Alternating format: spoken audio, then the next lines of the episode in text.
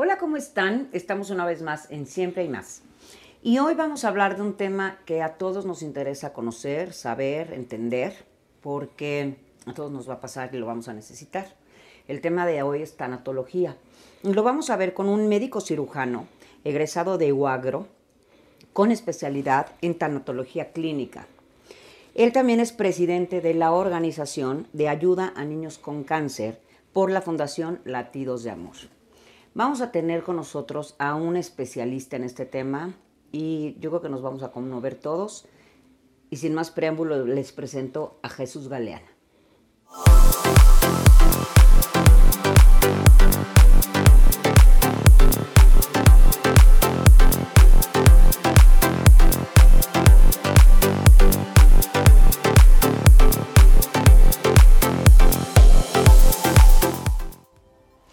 Pues como les comentaba, tenemos aquí a Jesús Galeana. Jesús, muchísimas gracias por habernos aceptado esta invitación. Y a ver, platícame, cirujano este, con especialidad en tanatología clínica. ¿Qué es tanatología clínica? Bueno, la tanatología es el, la ciencia que estudia todos los procesos de la vida.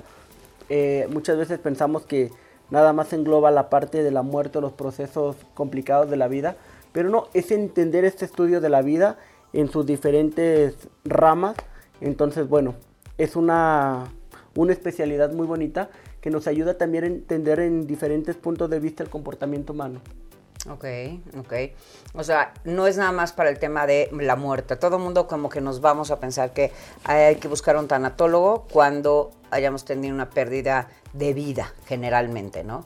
Y esto es como para todo tipo de pérdidas, no nada más de, de, vida, sino de cualquier otra cosa que te pueda doler mucho, que te pueda afectar mucho. Me imagino que relaciones de pareja, o de que tus hijos se van a estudiar, o se van de tu casa. Este, y además también, como que me comentabas, de vida. Totalmente. Ok, entonces, a ver, como, ¿de vida cómo? Porque, pues, de pérdida es de lo contrario, entonces, ¿de vida? Totalmente. Eh, hay muchos aspectos, por ejemplo, ahí pensamos que la muerte nada más es el proceso cuando alguien físicamente no está, pero también está la muerte espiritual, cuando alguien tiene vida y deja de quererse, deja de amarse, deja de valorarse como ser humano. Y realmente esa es la parte importante en la tanatología, de volver a valorarte como ser humano.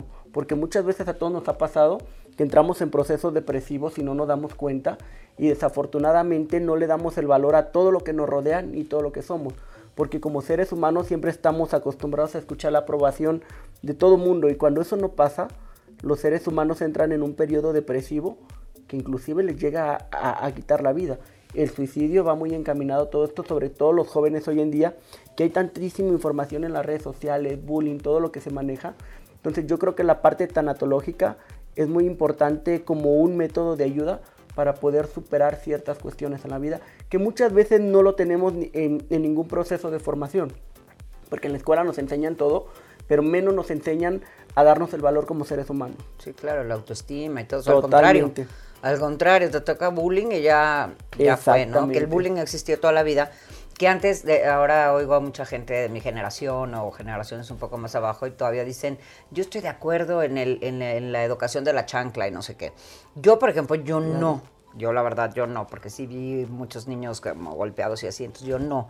Sí, creo que una nalgada a tiempo sí, ¿no? Un regaño a tiempo sí y tal, pero eh, justamente por este tema de los colegios que desgraciadamente no nada más lo deberían de estar enseñando, o sea, debería ser una de las materias primordiales para, para la autoestima de cada alumno, es lo contrario. En muchos colegios hasta el bullying se fomenta. Entonces, fíjate, yo no tenía idea. Entonces, para este tipo de situaciones con, de niños con, bueno, no nada más niños, eh, muchos adultos que, que su infancia no, pues se la pasaron de la corneta, porque de ahí viene todo, ¿no? Más o menos.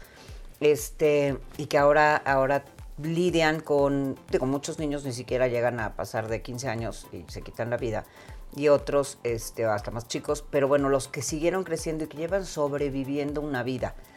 Entonces, para ellos es lo ideal una tanatología. Bueno, un tanatólogo. Totalmente. Yo creo que muchas veces pensamos que cuando estás enfermo, es como todo, cuando te sientes mal vas al médico. Eh, hoy ponemos estereotipos a todo. Si hoy no me siento mal, como para qué voy a visitar al médico. Lo mismo pasa emocionalmente, yo creo que todos tenemos pérdidas, limitaciones, complicaciones en la vida y muchas veces no nos enseñan a buscar una ayuda terapéutica profesional que nos pueda ayudar a superar ciertas cuestiones que venimos cargando desde la infancia, la adolescencia y que con el paso del tiempo se van volviendo pues más, problemas más fuertes. En este caso, bueno, hoy en día la falta de aceptación de los jóvenes, lo, que comentábamos, el bullying, eh, la forma en la que se desintegran hoy en día las familias, muchas veces no nos damos cuenta, pero a los jóvenes les, ha ocasionado un grave problema de aceptación que al final de cuentas, pues es la misma evolución que, que lleva la sociedad, vaya, y, y, a veces como padres no nos damos cuenta, muchas veces queremos suplir la falta de tiempo o la ausencia con cosas materiales y no nos damos cuenta que vamos generando esos vacíos en nuestros hijos. Claro, y que se sienten, y ahí, ahí por ejemplo que he sabido que a lo mejor de momento lo puedes llenar, ¿no? Ay, mira, te traje un pastel o te traje este juguete que tanto querías o el juego de, de para jugar en las máquinas, estas cosas para no decir nombres, este pero es momentáneo el placer. Totalmente. ¿no? O sea, finalmente, sí, tenía increíble que me lo des, pero te lo comas conmigo, o juegues conmigo, o no, lo disfrutemos juntos, y no, toma, mi amor, perdón, no puedo estar contigo. Entonces, son estos abandonos. Fíjate, yo jamás me hubiera imaginado que la tanatología sirviera como un tema terapéutico. Yo pensaba que era, bueno, sí, porque sí ayudas, obviamente. Claro. No, acabo de decir una barbaridad. No, obviamente sí, pero para uno mismo. O sea, para tus temas de abandono contigo mismo. Totalmente. A, a tus depresiones y todo eso. Porque, bueno, si hablamos de la pérdida de alguien, o sea, es lo que yo siempre me imaginaba, perdí a alguien, este, ya sea por, físicamente o porque ya la relación se terminó o los hijos volaron o lo que sea, este, pero no de tus cosas personales. Totalmente. Fíjate que yo me acuerdo mucho mientras estaba de médico interno de pregrado, me acordé de una señora que siempre llegaba con un dolor en el pecho y ella decía que que se estaba infartando. Entonces siempre pasaba a hacer estudios de sangre, estudios del corazón, ecos, electros, etc. Y aparecía totalmente sana. Lo que a mí me llamó la atención el tiempo que estuve en el hospital, aproximadamente un año en, como médico interno, eh, era de que en mi propio servicio se presentaba la semana tres veces.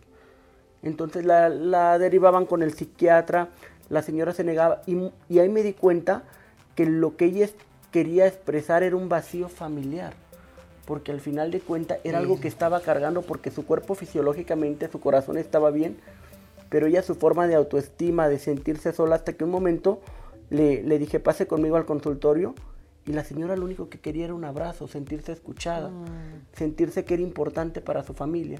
Y no nos vamos dando cuenta que a nuestros seres queridos los vamos haciendo a un lado esto pasa en, los adultos mayores, no los hacemos parte de, nuestra vida y ocasionan esos problemas. Muchas de las personas adultos mayores, pues hoy en día cursan con procesos depresivos y como sociedad, lejos de integrarlos, los vamos haciendo un lado. Entonces, y es bien complicado porque a nivel familiar eso se vive constantemente. Entonces, bueno, ahí te das cuenta de la importancia de, la tanatología, de tener terapia, de, de tener un grupo de autoayuda que te ayude, perdón la, eh, pero que te ayude a sostener toda esta parte familiar que muchas veces como sociedad vamos apartando. Y ahorita esto que decías de la señora y de que finalmente a los adultos mayores se les va abriendo literal, es más o menos como regresar a los niños, ¿no? La gente que está muy ocupada y con los niños, ay, espérame, ya, ya aguanta, y no sé qué, ya está, y pues, niños golpeados y, niños muy, pues, muy abusados emocionalmente en cuanto a no tener esta atención. Lo mismo pasa con los adultos mayores, ¿no? Entonces, este, por ejemplo, con tanatología se puede ayudar, obviamente, también a un niño de sus, a lo mejor no ha perdido a nadie, pero se siente muy triste, se siente muy solo, para estos papás que de pronto tienen que trabajar mucho, ahora en pandemia, que bueno, pasó todo lo peor, ¿no? Y que muchísima gente tuvo que trabajar o tiene que seguir trabajando turnos extras y así para medio recuperarse y que a lo mejor ha tenido a sus hijos solos. Es un buen recurso entonces. Totalmente, ahorita ah, hay un factor importante que todo lo tenemos al alcance de los teléfonos celulares, es impresionante. Los niños hoy manejan una tecnología que a lo mejor a nosotros no nos tocó en nuestro tiempo. Exacto. Pero desafortunadamente los papás tratan de minimizar esa información cuando al final de cuentas no nos damos eh, la intención de que los niños nos han dado la, vuelta. Eh, en toda esta parte tanatológica de ayudar, de correlacionar, también me queda muy claro que muchas veces los papás no tienen el tiempo o no le toman importancia a lo que los niños digan. Por ejemplo, yo me acuerdo un caso tanatológico muy fuerte de, un niño con cáncer, que cuando yo pasaba a, revisarlo, siempre me, me, decía, por favor, por favor, dígale a mi mamá que estoy bien. Yo le decía, ¿por qué campeón? No, porque no quiero que sepa que estoy grave. Y se hacía el dormido. Entonces, ¿por qué? Porque no había esa confianza muchas veces. Los niños cuando están en un proceso como es el cáncer, muchas veces este, tratan de, de ese dolor que ven a mamá llorando o a papá o con ciertas dificultades, tratan de hacérselos fuertes y hacer como si no estuviera pasando absolutamente nada. Pero eso es una realidad de que muchas veces no escuchamos a nuestros hijos que claro, que exactamente los niños de pronto son hasta mucho más pensantes, ¿no? O digo, yo te voy a decir algo, este, yo también siento que muchas veces los papás, y en, en, lo que yo me dedico lo veo muchísimo, y los papás muchas veces justamente por tanto amor y por no saber qué hacer, claro. ¿no? Entonces prefiero evadir el tema. O sea, ¿sabes qué? Ay, ya este, hay gente, yo me acuerdo que a mí, por ejemplo, mis mm. hijos se enfermaban y yo, no, por y de una gripa, ¿eh? No, no, nada más fuerte. Pero entonces, este, ya se va a enfermar, y entonces el doctor, y entonces calentura, entonces, porque eh, tenían ahí como temas de, de, respiratorios, perdón. Y este, entonces me, me, angustiaba el que, híjole, si donde se le agrave el tema, entonces prefería evitar, obviamente se los atendía, pero, pero hay mucha gente que tiene este bloqueo no puedes con eso, ¿no? Entonces, definitivamente empezar a pedir ayuda en estas cosas. Y los niños muchas veces son más, pues más prudentes. No sé, como que entienden, mi mamá o mi papá no puede con eso. Claro. Y, entonces mejor eh, me hago el que no. Ahora, estos, e, eres este tanatólogo pediatra, pediatra, ¿verdad? Exactamente. Ok, qué fuerte. Sí, totalmente. A mí nunca me pasó por la idea. Yo, yo cuando entré a esta carrera, yo mi última opción era yo creo que pediatría. No me llamaba la atención en lo más mínimo, pero bueno, uno con el paso del tiempo, la preparación, te vas dando cuenta que, los niños son una energía tan pura, tan inocente, que si un niño te, te dice te quiero es porque lo está sintiendo. O sea, la forma de dar amor es incondicionalmente. Entonces eso fue lo que me fue enganchando con estos pequeñitos, de decir cómo los seres humanos muchas veces somos inconscientes que nos quejamos de todo. A lo mejor no encontramos el zapato de nuestra talla, eh, eh, eh, el saco, y, nos hacemos un mundo de problemas cuando esos niños solamente quieren vivir un día más de vida. Entonces, esa parte complicada de muchas veces estarnos quejando, tú los ves que dices, el poquito tiempo que les queda, lo toman con mucha alegría, con mucha satisfacción, porque para ellos a lo mejor ya no va a haber un mañana. Entonces, esa es la parte que a mí me hizo involucrarme en muchas de estas cuestiones, como lo decías, en Latidos de Amor, que tenemos más de 500 niños con cáncer, que cumplimos el sueño, que, que desafortunadamente cuando clínicamente ya no hay nada que ofrecerles, eh, nuestro mejor regalo es llevar a 50, 60 niños al mar con papá, con mamá, que cumplan ese último viaje, que a lo mejor por falta de recursos nunca lo van a tener. Pero aquí les ayudamos a que que esa parte de soltar, de liberar, sea una forma bonita, tanatológicamente, y no sea una etapa de sufrimiento, dolor, porque también tenemos que respetar el cuerpo de los niños. A mí me quedó muy claro cuando un pequeño decía, ¿y qué es lo que me va a pasar? Ya me cortaron el pie, ahora la pierna, eh, me van a ir cortando pedacitos. O sea, yo no quiero esto. Entonces muchas veces los papás como los médicos te dicen, no, esa es la única opción. Se encuentran entre la espada y la pared es la vida de mi hijo, quiero una posibilidad, pero no nos damos cuenta que el que está sufriendo es él. El que pasa por quimioterapias, el que pasa por cuestiones complicadas, eh, cateterismos, eh, muchas veces estar en terapia intensiva. Entonces debemos de aprender a escuchar y, y la tanatología la hemos aplicado de esa manera. Que lo que digan nuestros niños es lo que hacemos. Cuando un niño dice, no quiero tratamiento, es no quiero. Como todos, o sea, no está mal implementada la palabra rendirse. A lo mejor socialmente dicen, no, si te rindes eres un perdedor. Pero a veces el cuerpo se rinde y ya no podemos hacer más. Entonces, bueno, Ese es la gran aprendizaje que he tenido con esto. Híjole, qué, qué difícil, qué fuerte.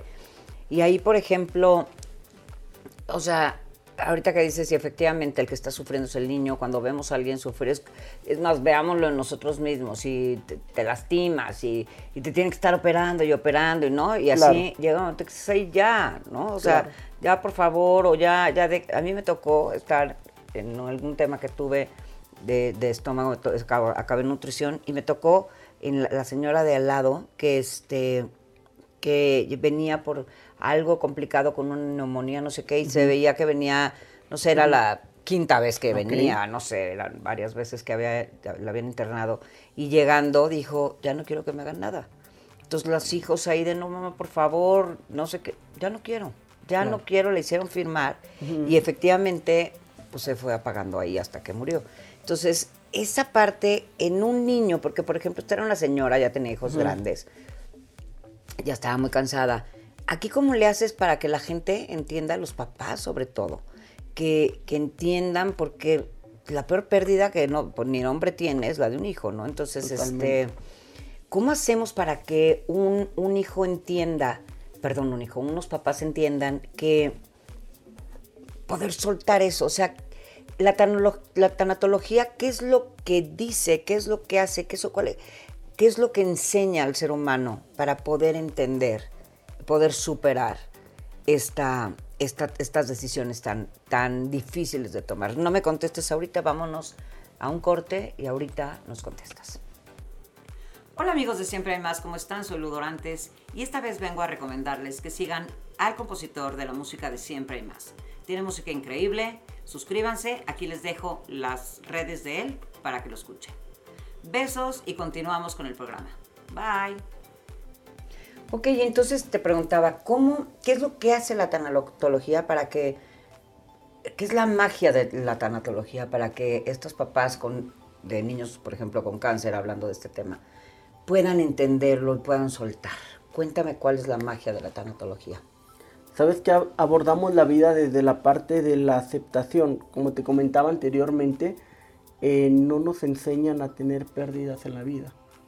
Entonces toda nuestra formación, tanto académica desde niños, es para no tener pérdidas, pero llega ese momento que nos sobrepasa nuestra realidad y es donde viene la ausencia, donde vienen los apegos, donde vienen ciertas cuestiones porque por naturaleza somos un ser humano sociable. Y cuando no está, eh, obviamente, un ser querido, papá, mamá, un hijo, alguien con quien tienen muchos apegos, pues ocasionan este tipo de problemas. Te pongo un ejemplo. Eh, no hace mucho tiempo, un niño de 5 años le quitó el teléfono a su mamá y se encerró en el, sanitario. Y me dice, doctor, quiero platicar con usted. Le dije, sí, cuéntame, campeón. ¿Te habló por teléfono? Totalmente, un niño de 5 o 6 añitos. Y le dije, ¿qué es lo que quieres platicar? Es que quiero que hable con mi mamá, que me tengo que ir. Pero ya no quiero verla llorar. Ahí te das cuenta cómo muchas veces como seres humanos no nos damos cuenta que podemos afectar a alguien que está pasando una situación fuerte y que su cuerpecito puede ser tan frágil que ya no tiene ganas o el aliento de seguir viviendo porque obviamente hay dolor, hay molestia, hay malestar. Entonces, bueno, tratamos eso desde la parte de la aceptación. Yo le hablé por teléfono a la mamá y le dije, yo sé que va a ser muy difícil porque no estaba en el hospital, eh, pero escucha a su hijo, platique con él. No, doctor, ¿cómo me está diciendo que que me tengo que despedir de él. Si mi hijo no se va a ir, le dije, escúchalo, platícalo, cuéntale un cuento, habla con él, no se busca algún mecanismo donde tu hijo pueda expresarse. Entonces, pasadas las 4 o 5 horas, recibo la llamada eh, de la señora y me dice, muchísimas gracias doctor, mi hijo lo que quería era irse. En el momento en que ella lo abrazó, le quitó todo ese, ese peso que sentía él pensando que mamá iba a estar mal, que sus hermanitos, el niño falleció. Pero esa es la parte de, quitarle la responsabilidad a alguien y decir, ¿sabes qué? Voy a estar bien. El día de mañana todos vamos para allá. O sea, yo creo que la sociedad hoy en día no nos damos cuenta que todos los que estamos en este momento vamos a pasar por, por ese camino de la vida. Y la verdad es que creo que la mente, los complejos o la misma sociedad nos hace creer como que estamos viviendo el día a día cuando la realidad es que mañana no podemos estar.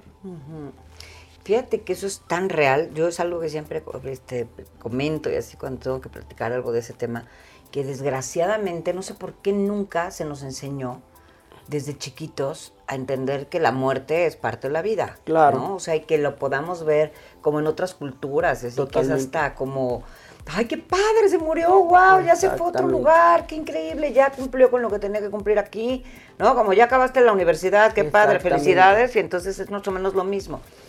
Y no lo podemos entender por estos apegos, como dices tú. Totalmente. Que no, de entrada, pues el ser humano es somos muy este pues egoístas, ¿no? Entonces, este, porque efectivamente, como dices tú, ¿por qué no entender al niño que es el que ya no puede, ¿no? O el enfermo generalmente. De hecho, muchísima gente ya dejan, o sea, dejando de hablar de niños y, de, de, cáncer, muchísimas personas que tienen enfermedades muy complicadas, a lo mejor no terminales. Claro este, pero enfermedades que se la pasan no sé cuánto tiempo en cama y, con dolores y tal, y que no es terminal, y que el, día que finalmente, por lo que quieras, les falló el corazón o algo y se murieron, hay todavía un apego ahí de no, por favor, no, bueno, pues bueno que ya, Totalmente. ya paró de sufrir. Lo podemos ver en adultos, generalmente, y en adultos mayores, y de todas formas, mucha gente de todas formas queda muy afectada.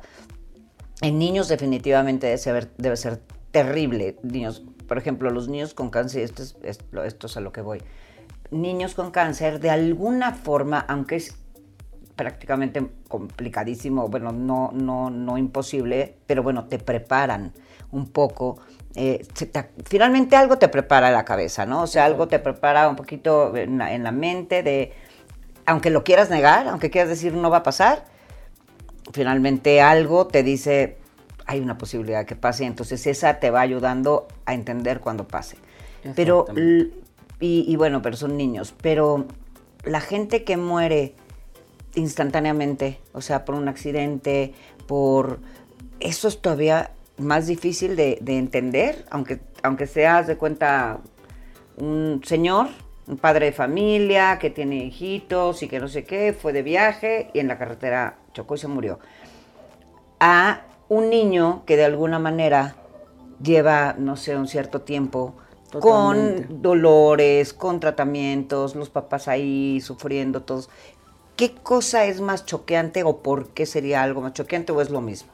No, fíjate que eso que mencionas es muy importante porque muchas veces podemos estar en familia y en el momento, no sé, salir un accidente automovilístico y no regresar. O sea, esa parte de choque en tu familia que dices, lo acabo de ver hace dos horas, lo vi en la mañana, cómo ya no regresó. A veces la vida es tan sabia que nos da la oportunidad muchas veces y no nos damos cuenta de llevar este proceso de vida de una forma orgánica, natural. Y pensamos, híjole, no, es que tiene cáncer y, o tiene alguna enfermedad crónico-degenerativa. No, tengamos salud, no tengamos salud. Todos estamos expuestos a, a esta situación. Hay unos datos estadísticos también que me han preguntado en otra ocasión que por qué muchas veces de las personas con una enfermedad crónica degenerativa, enfermedad terminal, en cuidados paliativos, etcétera, eh, los niños llegan a durar más tiempo en tratamiento, 5 o 6 años, que un adulto. Desafortunadamente, el adulto tiene muchos complejos, muchas preocupaciones. Eh, todo lo relacionamos con un poder divino de que si hice bien o no, la mente es muy castigadora en el momento que te dicen, sabes que tienes esta enfermedad, tienes tanto tiempo de vida, tu mente se regresa al pasado, lo bueno, lo malo que hiciste. Entonces, esa persona no va a fallecer de la enfermedad como tal, fallece de los procesos depresivos derivados a los problemas emocionales que puede reflejar. A un niño tú le mencionas una enfermedad crónico-degenerativa, terminal, inclusive cáncer, y el niño vive en su pensamiento mágico, en su pensamiento bonito. El niño quiere salir a jugar al parque, quiere salir a jugar fútbol. O sea, tiene esa motivación de la vida muy diferente a un adulto que ya pierde todas esas cuestiones. Entonces, por eso un adulto hoy en día le dicen tiene determinada enfermedad y fallece a las pocas semanas. Un niño le dices cáncer y no duran 6, 7 años en tratamiento porque está esa forma de quiero más. O sea, todo es bonito ver cómo se prende, no sé, un foco, cómo se apaga el caballo, o sea, cosas que ya los adultos muchas veces ya, no perdemos la importancia, vaya. Aquí, por ejemplo, ¿Qué consejo le darías? Obviamente, primero que nada, que te busquen, porque tú das estas terapias y que definitivamente es algo que no en un solo programa, que vamos a tratar de ayudarles en este programa con algunos tips, con algunas cosas, vamos a tratar de ayudarlos. Pero, y, pero el chiste es tener una, secuencia, ¿no? Porque como toda terapia necesita una secuencia. ¿Qué consejo le darías a alguien que esté ahorita con esto? Porque, por ejemplo, los niños con cáncer y así, esto, despídete, este, dale lo que quiere, entiende, lo ponte en su lugar, todas estas cosas. Y me imagino que además en estos lugares, pues siempre llegará gente de tanatólogos a ayudar un poco a los papás, ¿no? En este, hablando de lugares tal vez hasta de recursos un poquito más limitados, ¿no? Bueno, es que no, importa, el hijo, eh, que se le muere a alguien, finalmente le duele, sea del recurso, pero me refiero a en estos lugares, sobre todo hospitales de niños con cáncer y cosas así, me imagino que habrá mucha gente que está yendo a, ayudar un poco con este tema.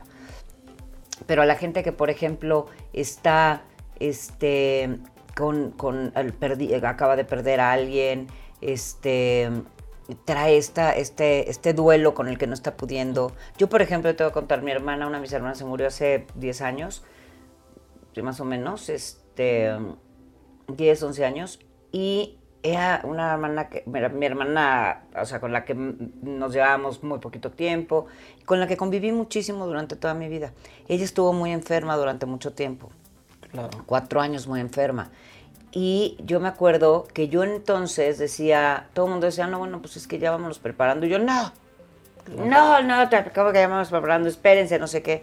Y cada vez peor, y cada vez peor, y cada vez peor, que el día que, la, que, fallece, este, pues sí, obviamente todos llorábamos y todo, pero yo no pude parar de llorar en tres meses.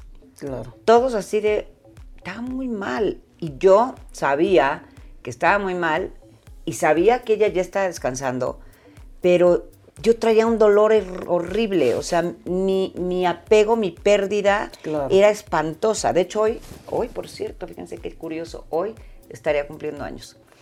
Hoy, sería, hoy era el día de su cumpleaños y me acuerdo porque hoy puse, hay un postcito donde puse algo de, este, me duele mucho tu ausencia, pero me, me hace mejor tu, tu, bien, tu paz, ¿no? Entonces, pero bueno, lo entendí. esa parte es las personas que están viviendo algo así, que dicen, sí, ya sé, pero es que qué falta me hace.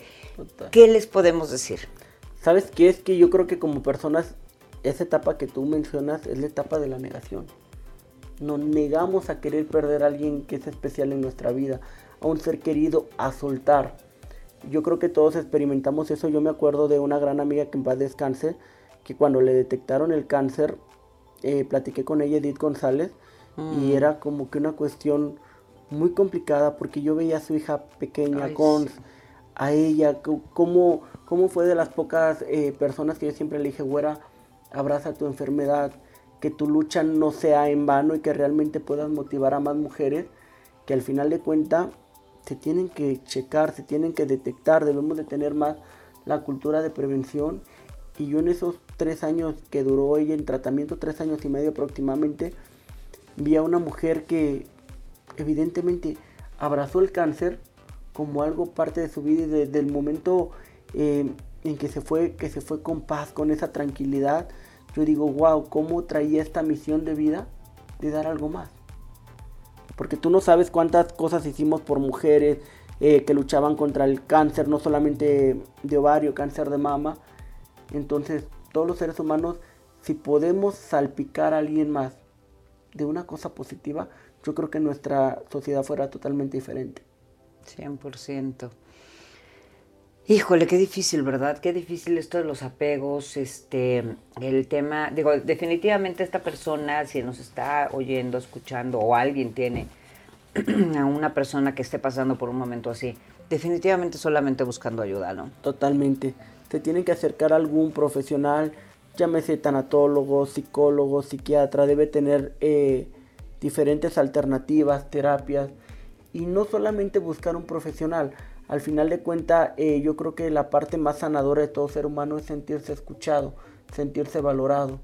Eh, lejos de que se aleje del vínculo familiar, es cuando más cercano debe de estar.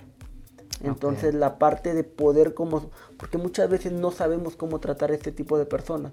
Te da miedo indagar, preguntar, pero están tan abiertos, tan, tan susceptibles que yo creo que es la mejor etapa para poder escuchar sus sentimientos y valorar al ser humano como tal. Claro, aquí fíjate, se me ocurre porque muchas veces, o sea, de hecho muchísima gente no sabe ni dar un pésame. ¿no? Entonces, este, yo me acuerdo que una vez aprendí a dar pésames porque un, un día llegué a un pésame y dije, digo, a un velorio y dije, gracias por invitarme. O sea, del nervio, así, yo dije, gracias por invitarme, ya cuando me iba yo de Dios mío, qué oso que hice. Y este, y después de eso dices, no, a ver, bueno, igual mejor no digas nada, nada más lo siento mucho y te vas. No sé, y ya, bueno, finalmente, este, ya ahora digo, no sé, cosas más cortitas y te abrazo con el alma, aquí estoy, lo que necesites, punto. Pero, pero a la gente que, que, que porque a veces en las familias te entiendo perfecto. Y tú, ya no quiero que nadie me hable. No, o sea, pasa mucho eso porque, como dices, son las etapas del duelo finalmente. Entonces, igual estás en la negación. Luego estás en la, en, la, ira. Entonces, cuando estás en la ira, aunque te traigan el mejor comentario, lo mejor, el mayor apoyo y todo eso, yo sí pienso, digo, obviamente tú aquí eres el experto, pero sí pienso que lo mejor es buscar una ayuda profesional, independientemente de que estén más bien como familia unida. Por ejemplo, cuando mi papá se murió, que todos éramos muy chiquitos, bueno, chiquitos, yo, o sea, de 20 para abajo, este, mi hermano mayor 20, creo, 21, y el más chico 14, 15 años, y mi mamá, entonces como que todos nos abrazamos, pero bueno, fue nada más eso nos tocó, mi papá murió en noviembre, entonces en diciembre estábamos como muy solos, mi familia es de Costa Rica, entonces en México no teníamos familia, entonces era como, nos abrazamos mucho, pero sí necesitábamos a lo mejor un experto como tú que llegara y nos dijera, a ver, bueno, ¿cómo te sientes tú? ¿Cómo te sientes tú? Yo creo que es importante eso, ¿no? Tú me imagino que es lo que más recomendarías. Totalmente, la parte de acompañamiento de un profesional es, es muy importante porque muchas veces la familia eh, todos quedamos bloqueados. O sea, al final de cuentas es, un, es el, el, mismo ser querido, vaya, y no sabemos cómo reaccionar a ciertas circunstancias de la vida. Entonces sí es necesario, te digo, desafortunadamente no se tiene mucha esa apertura de asistir al, al, a cualquier personal de la salud. ¿Por qué? Porque dicen, híjole, hoy en día mostrarte vulnerable, no, es que si yo acudo con un psicólogo, estoy loco, estoy en... Sí, sí. O sea, vemos la parte negativa, pero no la parte de sanar. Te lo comentaba al principio, yo creo que hay medicina para todo tipo de cuestiones, trasplantes, etcétera, que te pueden mitigar cualquier tipo de dolor, pero no hay una medicina que te ayude a sanar los procesos depresivos o los procesos emocionales o los del alma, que muchas veces es el, reflejo interior de lo que llevamos por dentro. Muchas veces el cuerpo te está gritando, oye, ¿sabes qué? Bájale a esto. Muchas veces no se necesita un medicamento como tal, Muchas veces se necesita ser escuchado, ser abrazado, que alguien te diga, ¿sabes qué? Qué valioso ser humano eres. Las cualidades, lo que no estamos acostumbrados a que hoy en la sociedad nos lo digan.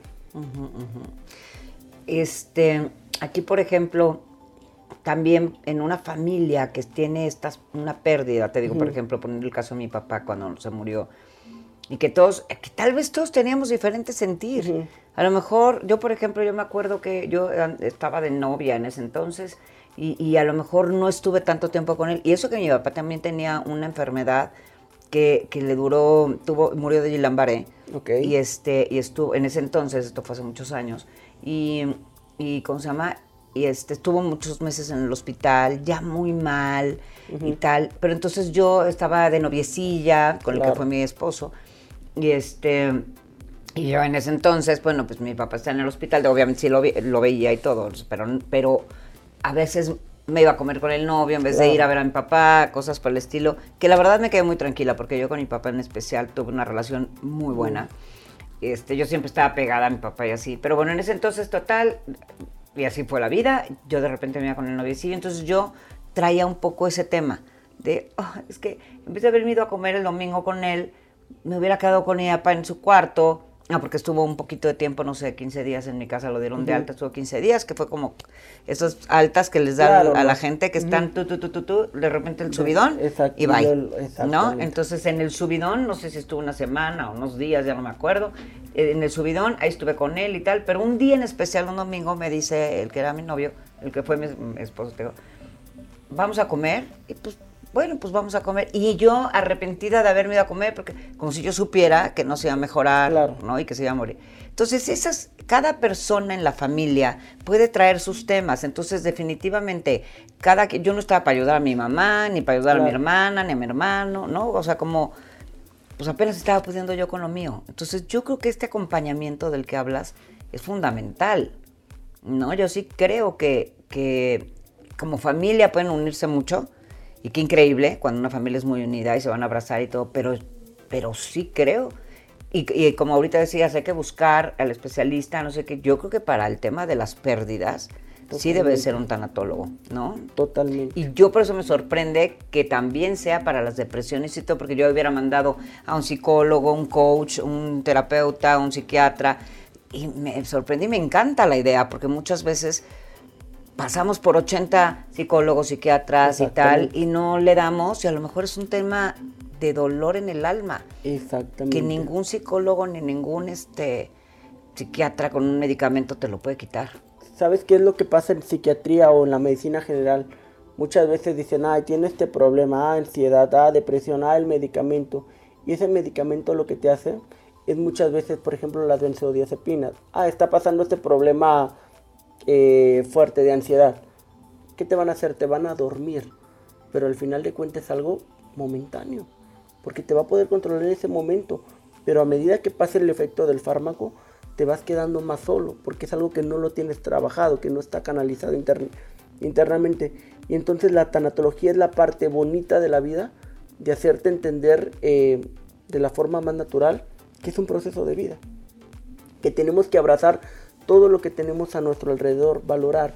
Muchas veces, como siempre lo digo, las grandes cosas en la vida no tienen precio, no tienen un valor. Poder respirar, poder observar a tu alrededor, poder recibir afecto de tus seres queridos. Pero estamos muy acostumbrados a que el amor nos tiene que llegar. El amor tiene que salir de uno mismo para todos los demás. Claro, claro. Ahí, ahí este eso es la parte que no, no, entendemos, porque cuando no tenemos amor propio, pues ¿de dónde me va a salir, no? Totalmente. Y cuando no tengo amor propio es porque voy a tener, más bien traigo un vacío de mí mismo, o sea, es una pérdida de mí mismo. Claro. Y yo creo que es la peor pérdida, cuando nos perdemos a nosotros mismos, cuando nos abandonamos a nosotros mismos. No podemos, pues nadie puede dar lo que no tiene. Entonces, si yo no estoy bien conmigo, pues no puedo estar bien con nadie. Y ahorita vamos a, pasar a, un último bloque donde yo quiero que me digas esto, o sea, justamente el hablar de, la pérdida conmigo mismo. Y una que a mí me parece también muy, muy interesante, cuando te despides de alguien en vida. Cuando, por ejemplo, problemas familiares, Claro. ¿No? Que tengo problemas con una mamá, con un hermano, con un papá, con un hijo y tal, que te das cuenta que por más, porque pasa en las familias, pues ahora sí que las familias nos tocan, tratamos de estar lo mejor posible y tal, pero si son familias que de pronto han sido disfuncionales mucho tiempo y que cada quien está viendo por cada quien y deciden despedirse en ese momento en vida, ya no puedo con, tu, con mi relación contigo. El otro día me decía alguien que, que enterró a su familiar. Yo hice literal un entierro, dije, ¿te moriste? Y luego me enteré que se había muerto y ya no, ya no, ya no pude hacer nada y pasó muchos malos momentos. Ahorita que regresemos, quiero que me expliques estas muertes que, que nosotros mismos creamos. Claro. Hola amigos de Siempre hay más, ¿cómo están? Soy Ludorantes, con un gusto enorme de saludarlos otra vez. Y como quería decirles algo que normalmente no puedo decirles en los programas porque pues tenemos invitados maravillosos que vienen siempre a decirnos algo muy interesante. En esta ocasión yo lo que les quiero decir y recordar es que yo soy coach de vida y que nada me dará más gusto que si alguien de ustedes necesita de mí, por favor no duden en buscarme. Soy especialista en codependencia y en muchos otros temas, en chavos, parejas, etcétera. Los quiero muchísimo, quedo a sus órdenes y nos vemos en el próximo capítulo de Siempre Más. Besos. Bueno, pues regresamos. Este, esto que te decía de, de, de, la gente que... Bueno, a ver, tú explícame esto. Al final de cuentas es un mecanismo de protección que tenemos todos los seres humanos. Cuando sentimos que algo no está encajando en nuestro entorno, en nuestra vida y muchas veces nos puede ocasionar algún daño, no tenemos la capacidad muchas veces de dialogar los seres humanos no estamos acostumbrados a decir me equivoqué, lo siento, lo lamento. Y es algo que está ocurriendo muy en día, decir tal relación, tal familiar murió, no tenemos un intento de acercamiento con esas personas y desafortunadamente eso es lo que pasa, que nos vamos alejando de nuestro núcleo familiar, nuestro núcleo de amigos, etcétera. ¿Por qué? Porque vamos pensando que son personas que no nos están haciendo bien a nuestra vida cuando no nos damos cuenta que muchas de estas cuestiones son formas que nosotros mismos vamos permitiendo o que hablan desde nuestro interior. Algo no está bien. Entonces, algo no está funcionando adecuadamente a nivel en la persona, en nuestro mismo subconsciente, nuestra forma de ver la vida, porque la vida nos ha llevado a eso. Hoy en día todos hablamos del tema soltar, pero el tema soltar con una facilidad. Entonces no es un tema fácil, como tú lo dices. No, soltar y desapegarse es algo que nos enseñaron a que debía de ser. Exacto. ¿No? O sea, desde chiquitos, no, esto es mío. Claro, O sea, ¿no? Entonces, este, mira lo que te compré, es tuyo. Claro, es tuyo. o sea, es tuyo, aguárdalo, es tuyo, no lo prestes, porque a veces hay hasta mamás así. Exactamente, y desde niño los tenemos muy arraigado eso. Ajá, desde... Que lo tuyo es tuyo. Exactamente, que ya, bueno, ahora ya de pronto ya hay mamás inteligentemente que hacen que compartan, pero bueno, a lo mejor ese compartir puede ayudar un poco a entender cuando tenemos una pérdida. Pero yo, haz cuenta, te pregunto esto porque, te digo, tengo por ahí gente que conozco y también yo a lo que me dedico, de repente me dicen, yo ya enterré a mi familiar porque por más que hice, o sea, no es algo, alguien que no haya tenido la capacidad del diálogo, al contrario de, a ver, ¿qué quieres para tu cumpleaños? Por ejemplo, una hija, una mamá, ya grande la mamá. ¿qué quieres para tu cumpleaños? Digo, no tan grande, pero no sé, la hija de 30 y la mamá de 60. Este, ¿qué quieres para tu cumpleaños, mamá? Eh, pues no sé, yo voy a ir a comer, ok. Y luego le mandó una lista como de 20 cosas que quería, entre regalos, que quería comer, a dónde quería que la llevaran, no sé qué, ta, ta, ta, la, la lista. Y aparte siempre una mamá me dio, porque hay unas mamás que de pronto dices, Dios bendito. Pero bueno, entonces la mamá ahí súper castrante y todo. Y este, y entonces dijo, bueno, que le voy a cumplir su lista. Entonces le cumplió la lista. Y de, dice que de las 20 cosas, 11 se las criticó. O 12. Entonces, ¿qué dices? O sea, qué mala onda. Siendo hija única y así. Entonces, este, dice, ya ni para qué me molesto. Y entonces que todavía le dijo, ¿por qué?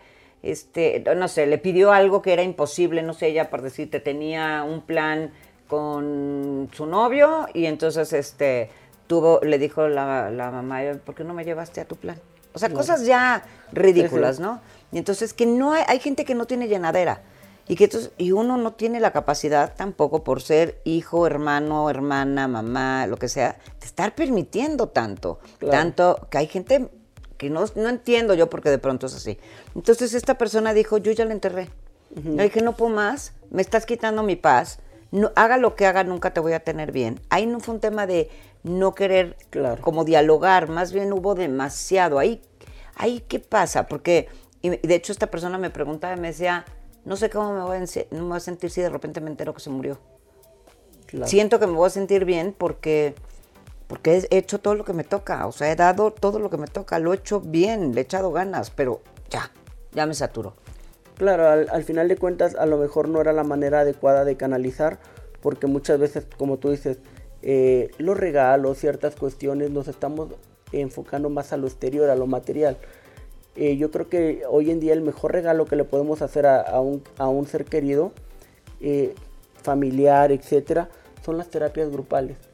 Esas terapias que, estén orientados por algún profesional de la salud, que te diga, sabes que estos son los vínculos, pero estos son los límites también que debes de tener como familia, papá, hijos, hermanos, etcétera, porque nos, socialmente no sabemos eh, diferenciar qué está bien o qué no está bien. en, una, en, una sociedad donde los límites son tan variables, entonces todos los temas sociales que estamos viviendo hoy en día, eh, vuelvo al caso de, del empoderamiento de las mujeres, yo creo que, que, que, hay temas que están mal enfocados.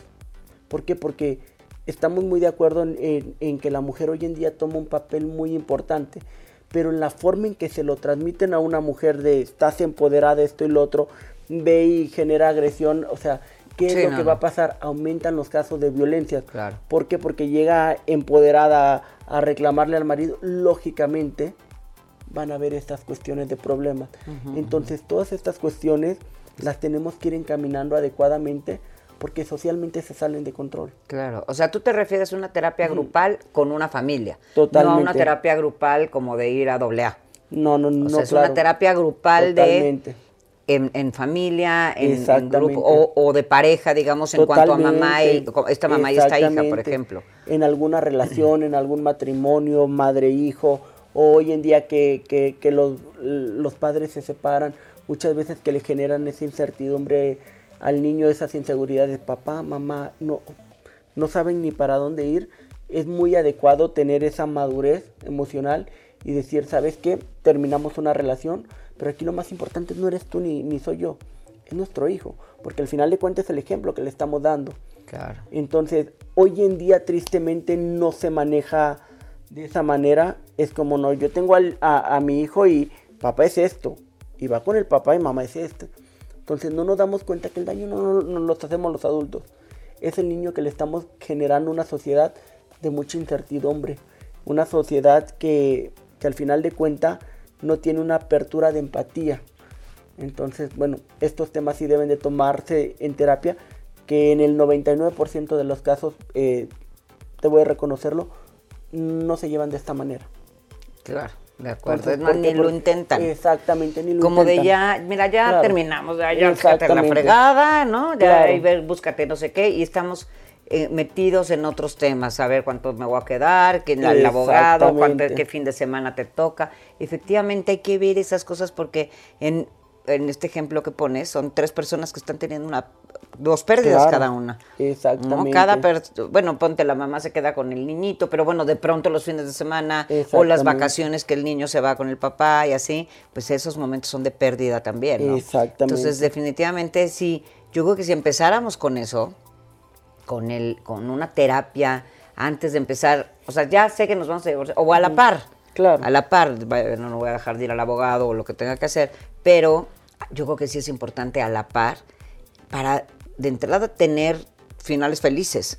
Totalmente. ¿No? Que como dices tú, nadie lo hace. Entonces por eso todo el mundo acaba del chongo en estas cosas. Porque, y fíjense qué importante esto, porque generalmente cuando buscamos una terapia de pareja o familiar, cuando estamos ya al borde. Cuando ya está pasando una crisis. Antes no, y como decías tú, yo también siempre lo digo, cuando mejor estoy es cuando más tengo que tener cuidado, porque entonces después de ahí me puedo, o sea, tengo que ponerme, porque el, egocentrismo está todo lo que da. Totalmente. Entonces, este, sí, cuando mejor estamos es cuando más hay que vigilarnos y, darnos cuenta de, o sea, dónde estoy parada, ¿no? ¿Dónde estoy parado? Volvemos a lo mismo en la terapia y lo vemos hoy en día en diferentes patologías. No hay una cultura de prevención, para nada. Cuando vas al médico es porque ya tienes un dolor, una molestia, o sea, y antes no, no voy. O sea, no vamos porque diga, hoy amanecí y me siento tan bien que quiero ir a hacerme un estudio médico de sangre a ver cómo estoy. Nadie lo hacemos. Entonces, lo mismo pasa en un problema eh, de pareja, familiar, que queremos acudir cuando ya está todo fragmentado. Cuando ya estamos al borde, cuando ya es una crisis muy fuerte, que ya va a ser muy difícil sostener.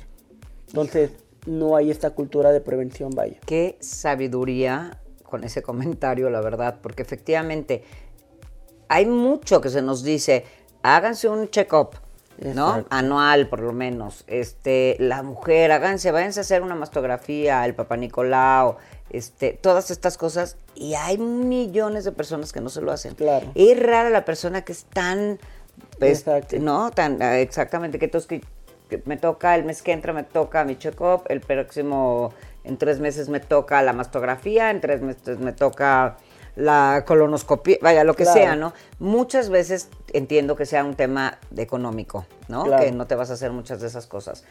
Pero si te estás empezando a sentir mal, aunque sea un tema económico, vas a tener que hacerlo. Lo mismo en las relaciones. Si están empezando, ya no te estás sintiendo bien, es momento de de, este, ir a checar. Exacto. De ir a, preguntar, por lo menos ir a pedir una asesoría. ¿no? Aunque si quieres, digo, no sé, igual y tienes un tema con tu familia, con tu pareja, con tus hijos, entonces si todavía no sabes cómo, cómo aterrizarlo con las personas de tu familia, pues por lo menos vas tú solo o sola, ¿no? A, a pedir ayuda y a ver, y ese profesional te sabrá decir. Claro. ¿No? Oye, pues sí, yo creo que necesitan de pareja, o tú eres el problema. Bueno, no, tú eres el problema, no, pero bueno, tú tienes algo que trabajar. Claro, totalmente. Todo yo creo que, que hoy en día se comienza una relación y muchas veces no sabemos de la persona que está compartiendo cuáles son los duelos que trae, cuáles son las pérdidas, cuáles son los problemas emocionales que a lo mejor le afectaron de niño y que muchas veces por ese miedo de ser eh, eh, expresado, vaya, no los guardamos. Y eso se va a repercutir con el paso del tiempo. Entonces, al final de cuentas, tanatológicamente, todas estas cuestiones de interrelacionarnos con los demás están enfocados a los procesos que vivimos en nuestra infancia. Entonces, por eso siempre enfoco que, que la salud mental de un niño creo que debe ser lo más importante y es lo que menos importancia le damos hoy en día porque, ay, es un niño.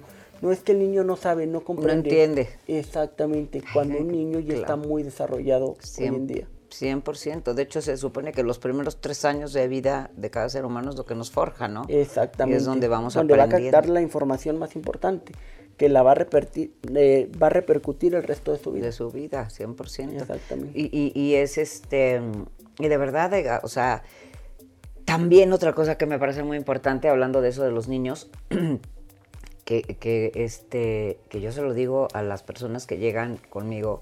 Hay muchos niños, o sea, yo o sea, llega una mamá a decirme, fíjate que tengo este tema y no sé qué en terapia, ¿no? Y este, y me dice, y es que yo ya le dije a mi hijo o le dije a mi hija, no sé qué. Hay que entender que los niños también, todos, o sea, todos tenemos una edad para poder manejar la información. Claro. ¿No? O sea, tus niños que dices, estos niñitos con cáncer, pues han tenido que que, o sea, no es lo mismo que un niño que no tiene la enfermedad, no lo va, ni siquiera se lo, ni tiene ni idea de lo que le estás hablando, ¿no? Este, hay que entender también que tanta información se le da a los niños. Luego eh, empezamos con estas pérdidas de, como dices tú, una familia que se rompe, la mamá o el papá o los dos le hablan mal al hijo o a los hijos del otro, ¿no? Y entonces el hijo no sabe, si uno no sabe qué hacer con esa información, ¿no? O sea, ahí tenemos mil años y no, no sabemos cómo, cómo aterrizar toda la información que tenemos de ya me va a divorciar, este güey hizo tal o esta vieja hizo tal, no sé qué, y cómo, ¿qué hago? Y vamos a buscar ayudar, imagínate un niño. Claro, totalmente. Y los adultos cometemos un error que hablamos desde el resentimiento, desde la parte del ego.